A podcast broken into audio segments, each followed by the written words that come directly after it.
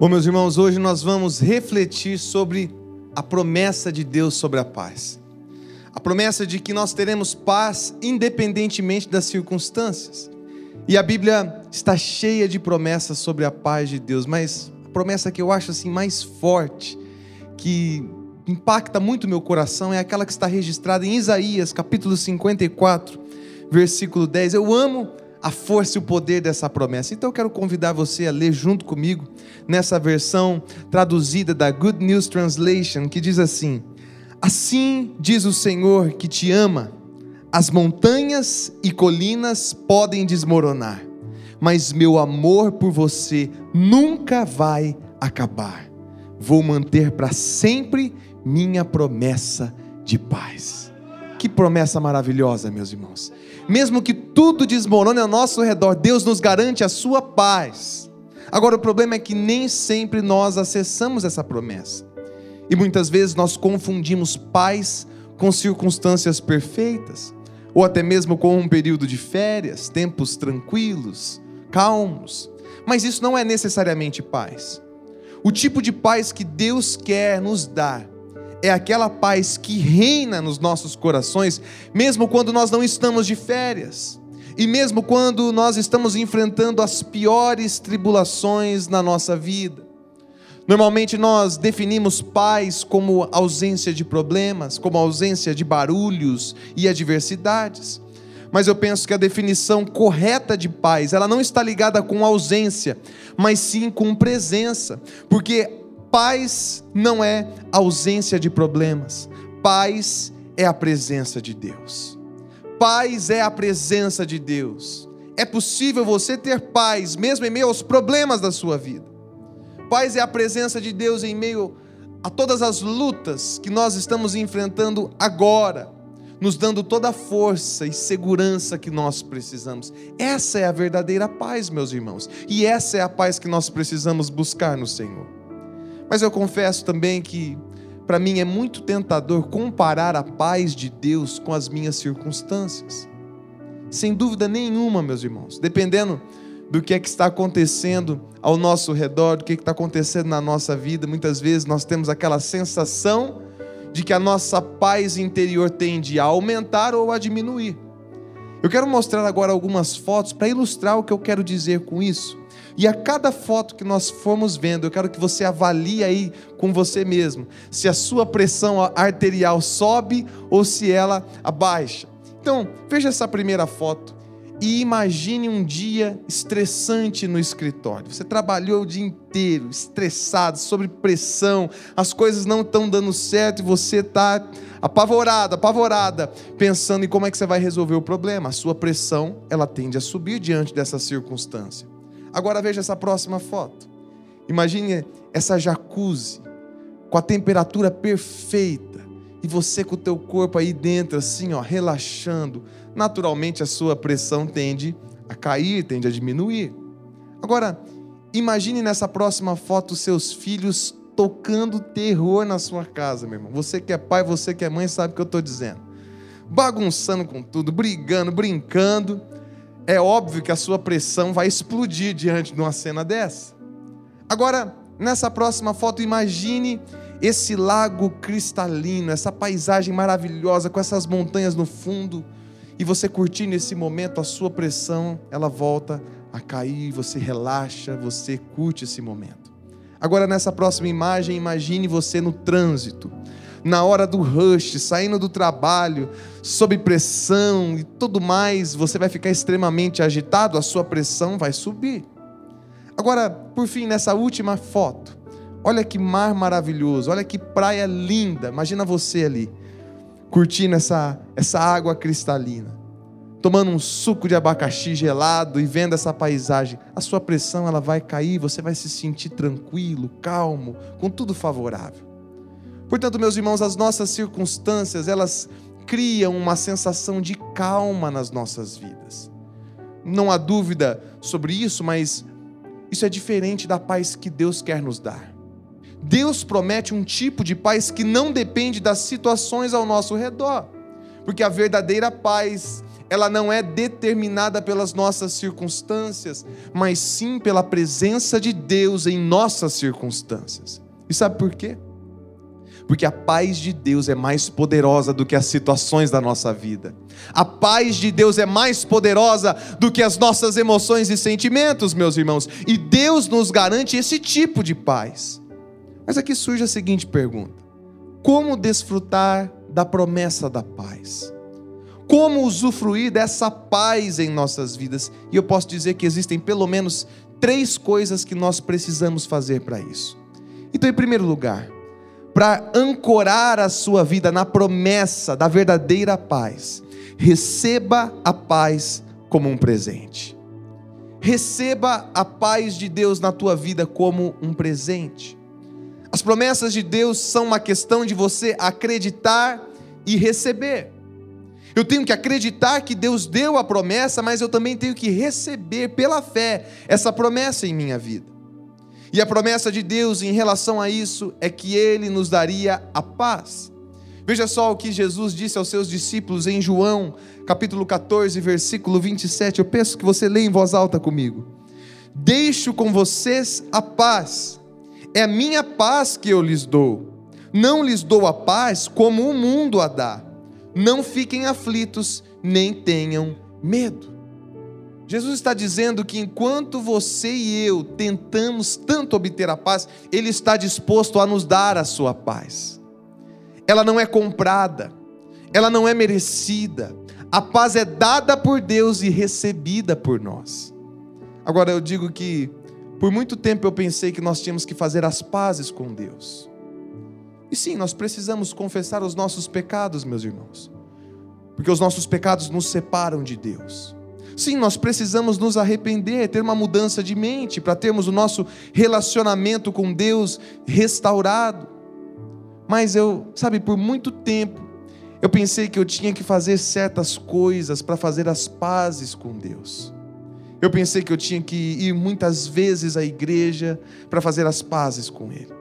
Eu pensei que eu tinha que ler a Bíblia incansavelmente, decorar versículos, eu tinha que orar o dia inteiro e só assim, com muito esforço, eu conquistaria essa tão sonhada paz. Mas a questão é que eu descobri que eu estava errado. Porque na verdade, meus irmãos, a paz não é conquistada, a paz é recebida gratuitamente em nossas vidas.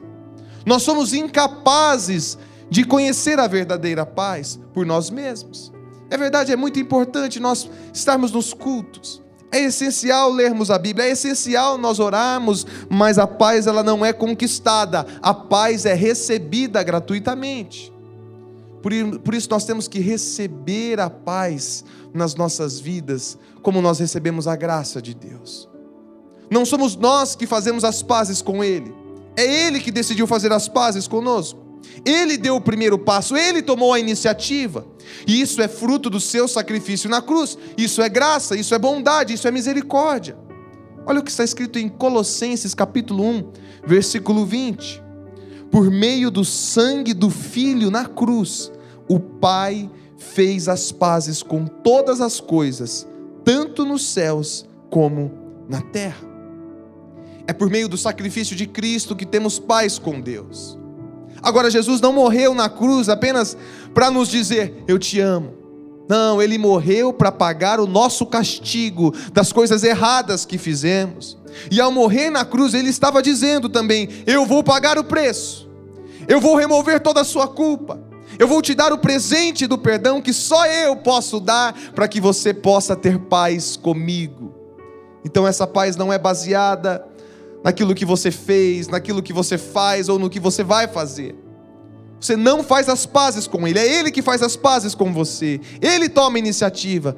Você só precisa receber essa paz como um presente. E você pode fazer isso agora, meu irmão. Então eu peço que agora você feche os seus olhos. E que você faça essa, essa oração que eu vou dizer, e eu peço que você repita. Mas leve a sério este momento. Diga assim: Jesus, eu aceito o que o Senhor fez por mim na cruz. Eu aceito o presente do seu perdão. Eu quero desfrutar da sua paz em minha vida. Obrigado por fazer as pazes comigo, Senhor. Em seu nome, amém. Sabe, meus irmãos, essa oração que nós fizemos é uma oração muito simples, mas é uma oração extremamente poderosa, porque esse é o tipo de oração que nos conecta com Deus e que nos dá acesso a todas as promessas dele para as nossas vidas. E esse é o motivo pela qual ele quer que você receba a sua paz como um presente, para que você usufrua de todas as suas promessas, para que você tenha a sua vida ancorada nessas promessas que dão as seguranças divinas para as nossas vidas. Mas em segundo lugar, para ancorar a sua vida na promessa da verdadeira paz, diga a Deus o que você precisa. Diga a Deus o que você precisa. Quando se trata de desfrutar a paz de Deus, Ele mesmo nos dá uma receita que foi registrado por Paulo lá em Filipenses no capítulo 4. É como se Deus aqui, meus irmãos, fosse um médico. E é como se ele estivesse escrevendo ali um receituário, mais ou menos assim. É como se Deus estivesse dizendo assim: olha, aqui está a receita de como desfrutar da minha paz em sua vida. Diga a mim tudo o que você precisa quantas vezes forem necessárias, todos os dias, sete dias por semana, 30 dias no, no mês, 365 dias no ano. Olha o que está escrito em Filipenses, capítulo 4, nos versos 6 e 7. Veja o que Paulo diz: Não se preocupe com nada, mas em todas as suas orações, peça a Deus o que você precisa, sempre pedindo a Ele com o coração agradecido. E o verso 7. Vamos ler juntos? E a paz de Deus, que está muito além da compreensão humana, manterá seus corações e mentes seguros em união com Cristo Jesus. Essa é a promessa de Deus, meus irmãos. A paz no seu coração. A promessa de Deus vai guardar o seu coração se você disser a Ele o que você precisa. O segredo da paz de Deus guardando o nosso coração envolve contarmos para Ele as nossas necessidades. Então, o princípio que nós devemos carregar sempre conosco é esse: não se preocupe com nada e ore sobre tudo. Vamos ler juntos? Não se preocupe com nada e ore sobre tudo. Agora, se você é parecido comigo, às vezes você confunde esse princípio. E por causa disso você acaba se preocupando com tudo e não orando sobre nada. Será que você se identifica com isso, meu irmão? Será que você tem se preocupado com todas as coisas e orado sobre nada? Se essa é a sua realidade aqui nessa manhã, é óbvio que você não está desfrutando da paz de Deus. Talvez de uma sensação de paz, mas que não é a paz de Deus. Porque essa paz é uma questão de dizer a Ele aquilo que você precisa.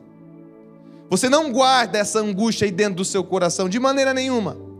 Você segue a receita médica de Deus que diz: diga suas necessidades a mim e você terá paz. Pronto, é isso. Sabe que, qual é a nossa maior dificuldade, meus irmãos? A oração. Nós temos dificuldade de orar. Nós dificultamos o simples. Nós queremos problematizar as coisas e muitas vezes até transformamos esses versículos que lemos em uma lista de diferentes formas de orar, mas de maneira muito clara e muito objetiva, o que Paulo está nos dizendo é apenas uma única coisa: diga a Deus o que você precisa. Sabe, uma das dificuldades que eu tenho às vezes, eu acho que todos nós aqui temos, é esperar até que tudo dê errado para então orar é esperar o problema chegar para então buscar a Deus. Agora, por que não orar antes que tudo dê errado? E então talvez nem tudo dê errado. Você já parou para pensar nisso? Porque sabe de uma coisa? Você ficaria surpreso com a quantidade de problemas que você evitaria na sua vida se você orasse com antecedência, contando para Deus as suas necessidades, contando para Ele aquilo que está dentro do seu coração, seja, seja lá o que for se nós quisermos usufruir da verdadeira paz que guarda o nosso coração, nós precisamos ser mais proativos em nossas orações. Porque afinal de contas, nós não esperamos que um ladrão venha até a nossa casa roubar tudo. Antes nós colocamos um guarda à nossa porta. Antes nós contratamos um serviço de segurança com cerca elétrica, colocamos um portão reforçado, colocamos câmeras e tudo mais. Quando nós sabemos que nós temos uma necessidade, nós agimos prontamente. Portanto, assim que você souber, meu irmão, minha irmã, assim que você souber que você tem uma necessidade, sabe o que você faz? Diga para Deus. Diga para Deus. Ansiedade e preocupação é acúmulo de necessidade que nós não contamos para Deus. Agora, sabe de uma coisa? Uma coisa que nós raramente pedimos. Talvez você tenha pedido um punhado de coisa para Deus: bênçãos, um carro novo, uma casa nova, prosperidade, uma porta de emprego, muitas coisas. E não tem nada de errado você pedir essas coisas, tem que pedir. Mas uma coisa que raramente nós pedimos é pela paz de Deus. Essa semana, quando eu parei para pensar nisso, eu pensei, puxa vida, eu não me lembro a última vez que eu orei pedindo para que Deus me dê paz. Eu não me lembro. Então eu comecei de forma intencional nessa semana a pedir todos os dias, Senhor, me dê a tua paz. Me dê a tua paz, Senhor. Eu preciso da tua paz na minha vida. Então, pensando em tudo isso, eu pesquisei na Bíblia. E sabe o que eu descobri? Eu descobri que uma das orações mais comuns na palavra é orar pela paz de Deus em nossas vidas. Quase todas as epístolas e cartas do Novo Testamento começam e terminam com uma saudação, com uma oração por graça e por paz. Você quer ver um exemplo?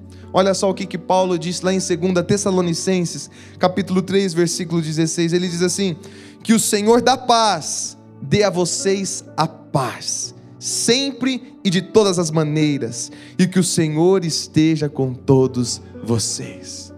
Agora, à luz desse texto, meus irmãos, Pensa comigo, como é que nós nos cumprimentamos nos cultos? Como é que nós nos cumprimentamos quando nós nos encontramos por aí? Nós dizemos o quê? A paz. A paz do Senhor. Aproveita e fala para quem está perto de você. A paz, meu irmão, a paz do Senhor. Que a paz do Senhor esteja sobre a tua vida. Agora, sabe o que isso nos revela?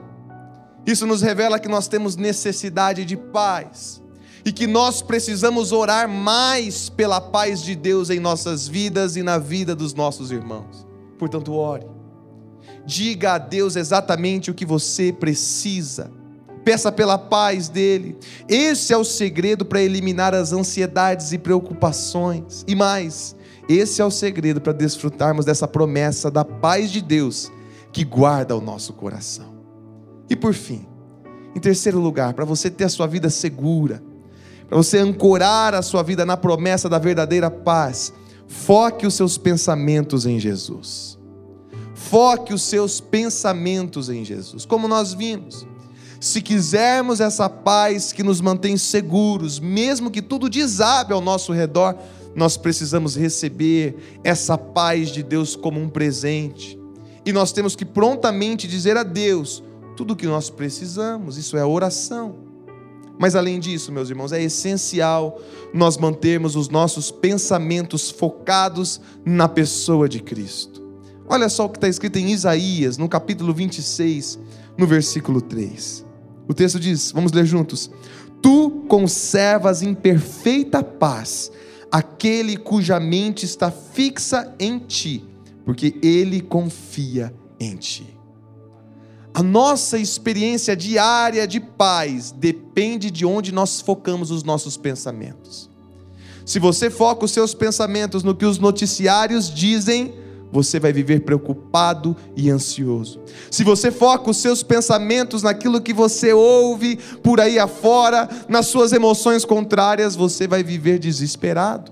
Você se lembra da, da série de mensagens repensando a sua vida? onde eu enfatizei por várias vezes que os nossos pensamentos definem os nossos sentimentos. E essa é uma grande realidade, meus irmãos. Porque se você agora, não sei se você está com fome, mas se você está com fome, se você começar a pensar numa picanha suculenta, mal passada, ou naquele frango que a sua sogra faz com maionese, naquela macarronada, e você começar a pensar em tudo isso que você vai comer daqui a pouquinho no almoço, o que é que você sente, meu irmão? Diz para mim. Fome, isso. Você sente fome.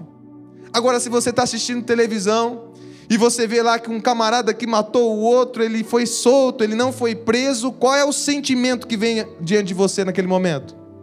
Raiva. Muito bem. Você sente raiva.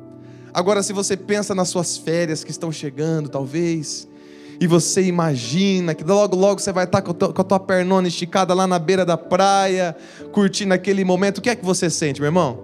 Você sente alegria. Agora, se você pensa em Deus, meu irmão, você desfruta da verdadeira paz no seu coração. Contudo, olha, é importante você entender que quando nós pensamos em paz, nós não estamos aqui tratando de uma emoção. Não se trata de uma emoção de paz. Porque pensa comigo, quando nós olhamos para Jesus, ele teve todos os tipos de emoções, fortes emoções. Ele ficou irado.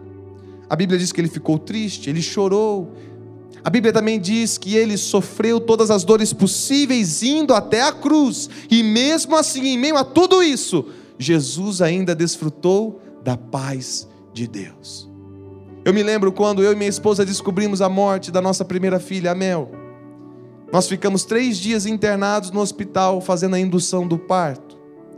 E o pior momento daqueles dias eram as noites, quando nós íamos dormir, porque muitas vezes eu perdi o sono de madrugada, e aí eu vivia aquele pesadelo sozinho, assim, pensando naquela situação. Eu olhava para minha esposa que estava deitada na, na, na cama, e eu olhava para ela, sabe quando você dorme para tentar o problema, para tentar não ver que está acontecendo aquele problema e você dorme e quando você acorda por alguma fração de segundo você sente aquela coisa assim, tá tudo bem e aí na, no outro segundo você lembra de tudo que está acontecendo e você fala é verdade, não é um pesadelo, é verdade isso aqui que eu estou vivendo.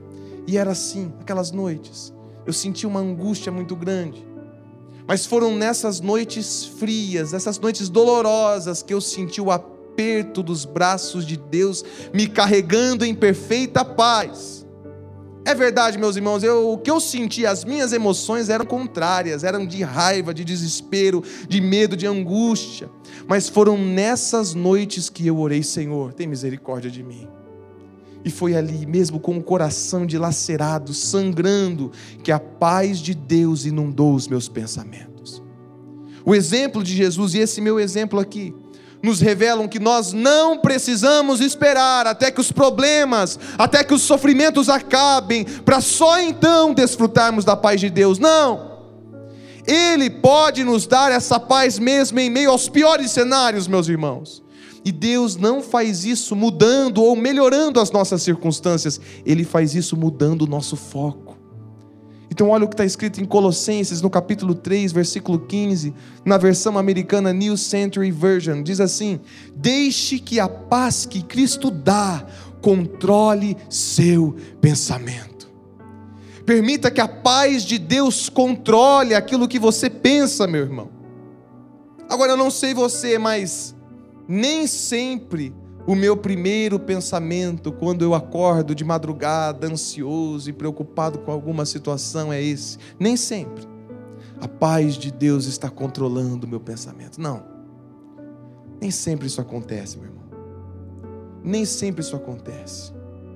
Tem dia que a ansiedade vem, a insônia vem, e o meu primeiro pensamento é toda aquela situação terrível que está roubando o meu sossego, está tirando minha tranquilidade. Então, se isso acontece com você, você sabe, nós ficamos ali tendo aquelas conversas imaginárias em nossa mente, e nós ficamos ali vivendo coisas nos nossos pensamentos que nunca vão acontecer, mas nós ficamos ali. E de repente, uma, duas, três horas se passaram e o nosso coração vai ficando cada vez mais ansioso. O que nós precisamos nessas situações é deixar que a paz de Cristo controle o nosso pensamento. Quando nós deixamos Cristo controlar os nossos pensamentos, nós temos paz.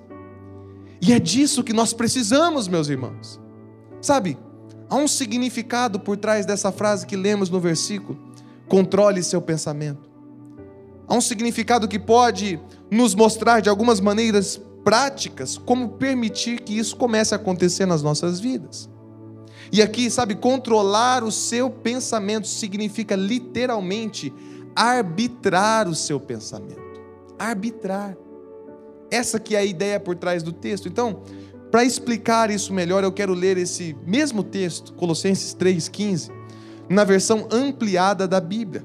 Acompanha comigo a leitura. e deixem a paz de Cristo atuar como árbitro em seus corações, resolvendo todas as questões que surgirem em suas mentes. Veja só. O que nós devemos fazer aqui é deixar a paz de Cristo ser o árbitro em nossa mente e coração. É a paz de Cristo que decide. É como no futebol. Todos podem dizer, foi pênalti. Mas se o árbitro disser que não foi, não foi, ponto final. A questão aqui é: quem vai ser o árbitro da sua vida, meu irmão? Você ou a paz de Cristo? O que eu quero dizer é que você deve se perguntar: em que, que eu estou me concentrando? Eu estou focado nos meus medos e preocupações? Será que eu estou focado nos meus inimigos? Será que eu estou concentrado nas minhas circunstâncias atuais? Será que eu estou olhando demais para os meus sentimentos e emoções? Ou será que eu estou preso aos pecados que Deus já perdoou em minha vida? Foque os seus pensamentos em Jesus, meu irmão. Peça a paz dele sobre você. Concentre-se nele. Faça isso continuamente. É isso que vai trazer essa paz para o seu coração. Então agora eu peço que você faça isso. Foque em Jesus e ouça o que ele nos disse nesse último versículo que nós vamos ler. É o que Jesus disse em João, capítulo 16, versículo 33. Ele diz assim: Eu falei tudo isso para que tenham paz em mim. No mundo vocês terão muitos sofrimentos e tristezas, mas tenham bom ânimo, porque eu venci o mundo. Esse é o poder da paz de Deus, meus irmãos. É por isso que Ele é capaz de dar paz a você em qualquer circunstância, em qualquer sentimento, porque Ele venceu o mundo. Paz significa que você sabe que Deus está no controle. Paz significa que você sabe que tudo desmoronou, mas você sabe também que Jesus permanece firme ao seu lado, te dando tudo o que você precisa para vencer. Eu quero concluir essa mensagem contando aos irmãos uma história que conclui perfeitamente tudo isso que nós falamos nessa manhã. Havia um advogado muito rico, nascido na cidade de Nova York, nos Estados Unidos, no ano de 1828. E ele tinha muitas posses, muitos bens, ele desenvolvia a sua profissão com muita prosperidade e influência na cidade de Chicago. Mas no ano de 1871, um grande incêndio devastou a cidade de Chicago e destruiu quase todos os imóveis, quase todos os bens que aquele homem havia construído como fruto do seu trabalho. Dois anos depois, esse homem já havia conseguido reconstruir parte do seu patrimônio, mas então ele decidiu passar as suas férias em família do outro lado do oceano, na Inglaterra. Mas devido a alguns imprevistos do seu trabalho, ele enviou primeiro então a sua esposa e as suas quatro filhas. Mas, meus irmãos, no dia 21 de novembro de 1873, 148 anos atrás, o navio a vapor Ville du Havre foi atingido por uma embarcação de ferro que levou aquele navio ao naufrágio. E como resultado, sabe o que aconteceu? 226 pessoas morreram incluindo suas quatro filhas. Apenas a esposa dele se salvou, e quando ela conseguiu chegar na Inglaterra, rapidamente ela tentou enviar um telegrama com a mensagem: salva, porém só. Assim que ele recebeu, talvez algumas semanas depois, aquele homem fez tudo o que pôde, tomou todas as providências para pegar o próximo navio ao encontro de sua esposa, e então ele pediu ao comandante que o avisasse quando ele estivesse passando próximo do local daquele naufrágio onde as suas quatro filhas haviam morrido. Quando eles finalmente estavam passando por aquela região, aquele homem chamado Horatio Spafford compôs uma canção e ele começou a cantar enquanto ele olhava pela janela o local onde havia perdido suas filhas.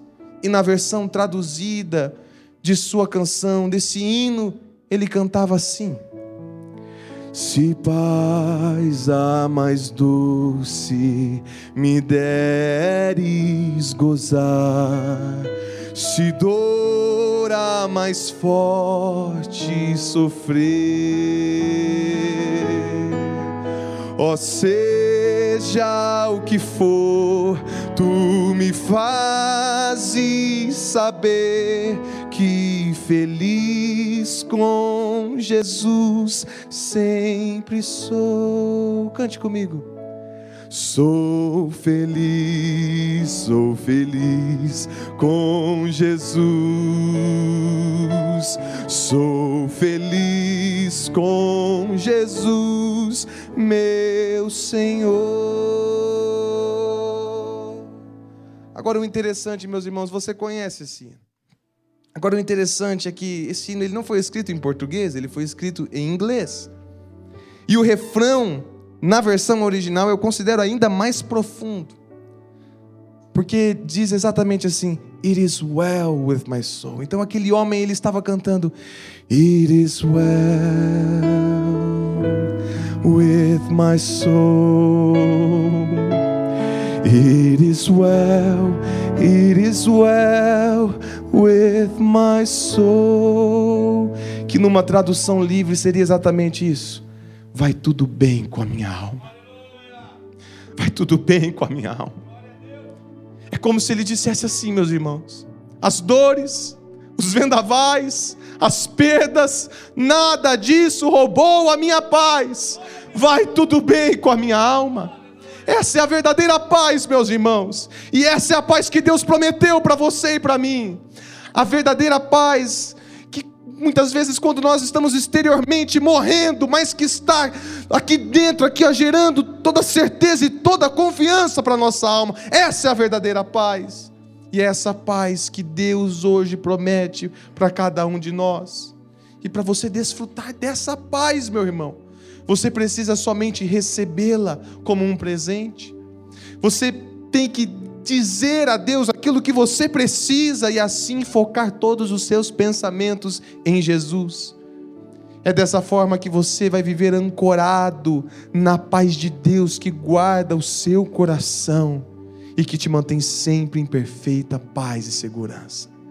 Eu quero pedir que você feche os seus olhos, eu quero orar, clamando a paz de Deus sobre a tua vida, meu irmão, e que você faça o mesmo que você ouse aqui nessa manhã clamar a paz de Deus sobre a tua vida. Senhor Jesus, nós estamos aqui pedindo, nos dê a tua paz, Senhor. Nós precisamos da tua paz que a tua paz governe a nossa mente, que a tua paz governe o nosso coração, governe as nossas decisões, que a tua paz venha e tome controle de tudo que nós somos e temos, Senhor.